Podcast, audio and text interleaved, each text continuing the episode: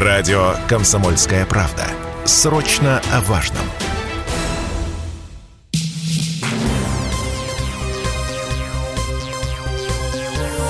Темы дня студии Эдуард Коневский. Начнем со срочной новости. Каусовские власти отпустили журналистку «Комсомольской правды» Дарью Асламову. Дарья Асламова вышла на связь с нашей редакцией и сообщила, что находится в городе Рахта на сербско-косовской границе. Ночью 7 августа косовские власти отпустили ее после задержания, после чего она самостоятельно добралась до границы на автобусе. Нашу коллегу задержали в Косове накануне. Как заявил министр внутренних дел непризнанной республики, ее обвиняют в шпионаже и якобы работе на российскую военную военную разведку. При этом никаких доказательств он не предоставил, не предоставил, уточнив, что нашу сотрудницу задержали при попытке въезда в регион. Дарья Асламова была в Сербии по заданию редакции «Комсомольской правды». Там она должна была подготовить специальный репортаж из-за обострения сербско-косовского конфликта. Оно возникло в начале августа из-за желания Пришты запретить въезд в регионы машин с сербскими номерами и документами. Журналистка «Комсомольской правды» находится на связи с э, посольством России и Сербии, а теперь входит в наш прямой эфир. Дарья, здравствуйте, расскажите, что произошло. А, здравствуйте. Мы ехали вместе э, с моим мужем, хорватским журналистом, э, ехали в Косово, потому что хотели сделать э, материал, я сказал, материал о, замечательных православных храмах там, которые как раз в воскресенье можно посетить. Это Высокий Дичан и Баньска, Баньский монастырь. Этом, и мы решили, что если ну, пустят в Косово, значит пустят, не пустят, значит не пустят. На границе как бы мой паспорт вызвал тревогу, и, э, значит, э, нас, нас забрали прямо, значит, сняли с автобуса, в котором мы ехали, и велели, чтобы мы ждали. Потому что, типа, Приштина будет решать вопрос. После чего мы связались с Приштиной, мы сидели там, ждали около двух часов на границе, а нас задержали в 4 часа дня. А, после, после чего они сказали, что значит, а, принято решение, что а, сейчас приедет машина полицейская, мы, и мы, мы должны сдать телефоны, и мы едем в полицию в Митровице на допрос. Нас посадили в машину, э, очень внимательно смотрели, чтобы мы не трогали там сумки или свои вещи личные. Привезли в полицию в Митровице. А, после чего нам уже ситуация стала куда строже, нам запрещали выходить из машины, мы сидели и поняли, что они кого-то ждут. Понятно, что кого ждут, скорее всего, ждут людей из спецслужб. Потому что полицейские такие допросы не ведут. Пришли двое, по виду абсолютно типичные ребята из спецслужб, там джинсиках, маечках. И завели нас в комнату а, для допроса. То есть допрос длился много часов. У них была абсолютно полная информация, кто я и что я, вплоть до мелких деталей там и всего, что они знали, что просили, делали я интервью с министром иностранных дел Лавровым, я сказала, да. А, делали интервью с э, Мариной Ле Пен и Жан-Мари Ле Пеном, сказала, да. А, была я в Сирии по поводу приглашения Башара Асада, я говорю, сказала, тоже, да. Даже оттуда там э, вещи, которые забыла, там, что э, выбрали интервью с Ардаваном Караджичем там, в 93 году. А, вы, значит, ездили в Ирак, вы были, а, вас депортировали. Почему депортировали из аэропорта Молдовы? Потому что я хотела сделать интервью с президентом Дадоном. В общем, у них все, абсолютно все мелочи моей биографии были наготове. То есть там все подробности. Писала ли я там о э, расчленении, не расчленении, а э, торговле органами из Косово. Я говорила, что я писала такой, материал, но я не, не находилась в Косово. Я делала общий материал о пропавших людях, о том, как их а, идет контрабанда органами. Их очень волновал этот вопрос. Писала ли я? Я сказала, что да, писала, но вот в контексте вот таком, по поводу обвинения прокурора Карла Дель Понте. А, дальше шли, а, дальше уже такой типичный прием разведчика, когда все смотрят в глаза и начинают говорить. Вот скажите, скажите нам откровенно, ну вы же работаете на российскую разведку. Я говорю, нет. Вопрос одинаково глупый, в том смысле, что он не глупый, он эм, отвечать на него э, да или нет совершенно ну, абсурдно. Но это, это такая проверка на, не на вшивость, когда человек начинает метаться, там начинает говорить, нет, нет, ну что? Я сказала, нет, я не работаю на военную разведку, вообще никакой разведкой не работаю. А, ну зачем же? Ну вы скажите лучше честно, так же гораздо лучше. Вот откройте там типа душу. Ну, это было... Ну, я говорю, ну, как я у психолога знаю, практически. Да, это практически вот, то есть ты сидишь на допросе, тебе говорят, откройте, пожалуйста, душу, и вообще, давайте мы вас сейчас, да, такая психологическая Исповедуйтесь. работа. Исповедуйтесь, вам легче станет, да, вам скидочка выйдет, да, вот в этой серии, да. А, и еще это, это жара, это вот эта вот комната, в которой ты сидишь много часов. Мне еще это запрещают не расставать. Нужно было вставать, только если мне разрешает вот спецслужбы. А полиция запрещала. Нельзя встать со стула, нельзя там в туалет только под конвоем. Все наши вещи забрали, абсолютно все. То есть вообще там под зубной щетки. Uh-huh.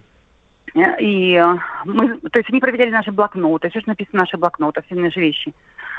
А, и время шло, и где-то около девяти мы почувствовали, что дела наши плохи, потому что они тут спросили, наверное, вам понадобится у вас много таблеток с собой, наверное, понадобятся какие-то сердечные таблетки, может, вы хотите принять? Я говорю, нет, я не хочу. А потом мне сказали, вы же не ели целый день, давайте мы вам сейчас закажем еду, э, что хотите, там, пиццу какую-нибудь или сэндвичи, что я сказала, да, ну, закажите сэндвичи. И, ну, в этот момент муж спросил, а что, это означает, что нас сейчас не выпустят? На часах вообще тут закрыть время. А, оказалось, что, они говорят, нет, это будет решать а, Приштина. Просто решает Приштина. Вы, что с вами будет, будет решать Приштина.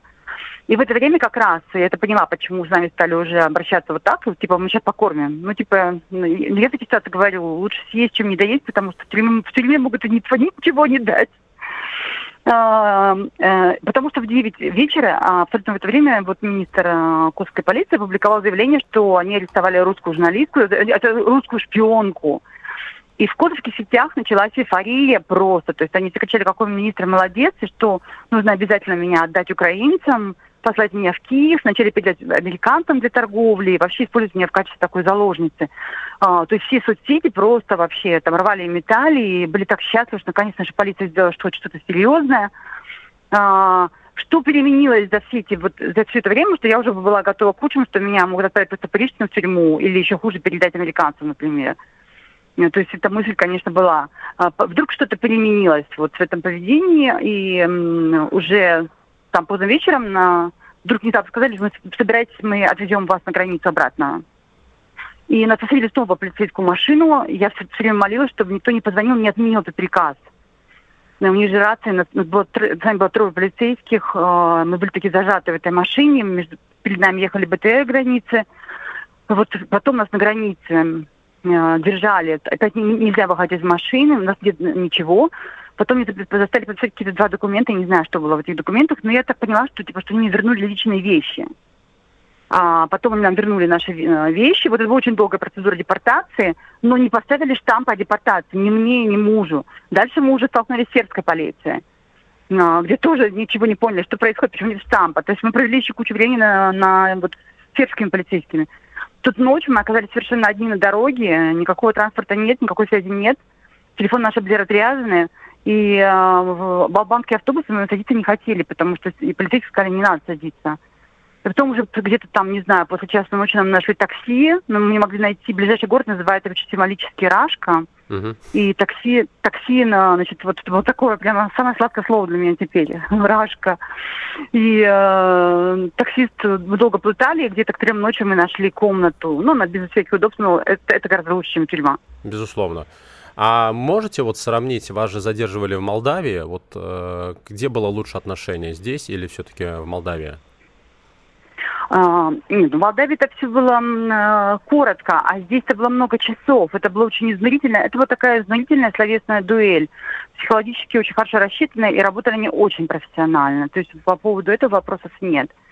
А, и понятно, что профессионально. Нет, они, они, они были очень, конечно, в правилах, там нельзя делать того, нельзя делать всего.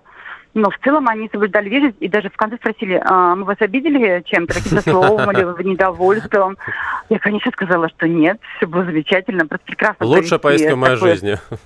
Лучшая поездка в моей жизни, вопросов нет. Да, вот, вот такая ситуация. Теперь я нахожусь на, в этом городе Рашка, пытаюсь, не знаю, как выберусь отсюда, в Белград. Ну вот, собственно, Дарья, как дальше планируете выстроить работу в регионе? Ну, я буду продолжать работать, что я вернусь в Белград и буду э, работать ну, понятно, что, по-видимому, уже через несколько часов практически все мировые СМИ написали однозначно, что я русская шпионка, то есть это попытка дискредитации моего имени. Uh-huh, uh-huh. А дали ли вам связаться с посольством России, с адвокатами, с редакцией вот в этот момент? Нет, нет. Я, про, я говорила о том, что нам нужно... Нет, нет, э, вы, вы не можете. Пока, пока у вас нет таких прав, потому что официально нам никакого официального обвинения не предъявили, потому что мы идет и ничего не успели. Ну, только ничего не сделал, только зашел из серии, да. То есть как нас взяли и, и что? В чем никаких обвинений не поступало. А уже не обвиняли меня и раскручивали через все западные медиа про то, что я тут главный шпион века. Угу. Как посольство отреагировало постфактум? наше посольство? Посольство, ну, ну посольство реагирует, как должно реагировать посольство, потому что они очень, ну, они обрадовались, естественно, и вот сейчас стараются всячески помочь, то есть вообще все хорошо, но не, не имеет там власти. В этом вся проблема. Угу. Дарья, большое спасибо за подробный рассказ. А, я напомню нашим слушателям, что Дарья Асламова по-настоящему легендарная журналистка. Она побывала во всех горячих точках мира. Чечня, Нагорный Карабах, Абхазия, Осетия, Таджикистан, Югославия, Египет, Афганистан, а, Руанда, Мали, Камбоджа, Сирия, Курдистан. В 2003 году ей удалось взять интервью у иракского политика Саддама Хусейна, так как она стала единственной журналисткой, которая стала достойной беседы с ним. А, в начале 2011 года Дарья была четырежды арестована во время рабочей командировки в, Египте, в Египет.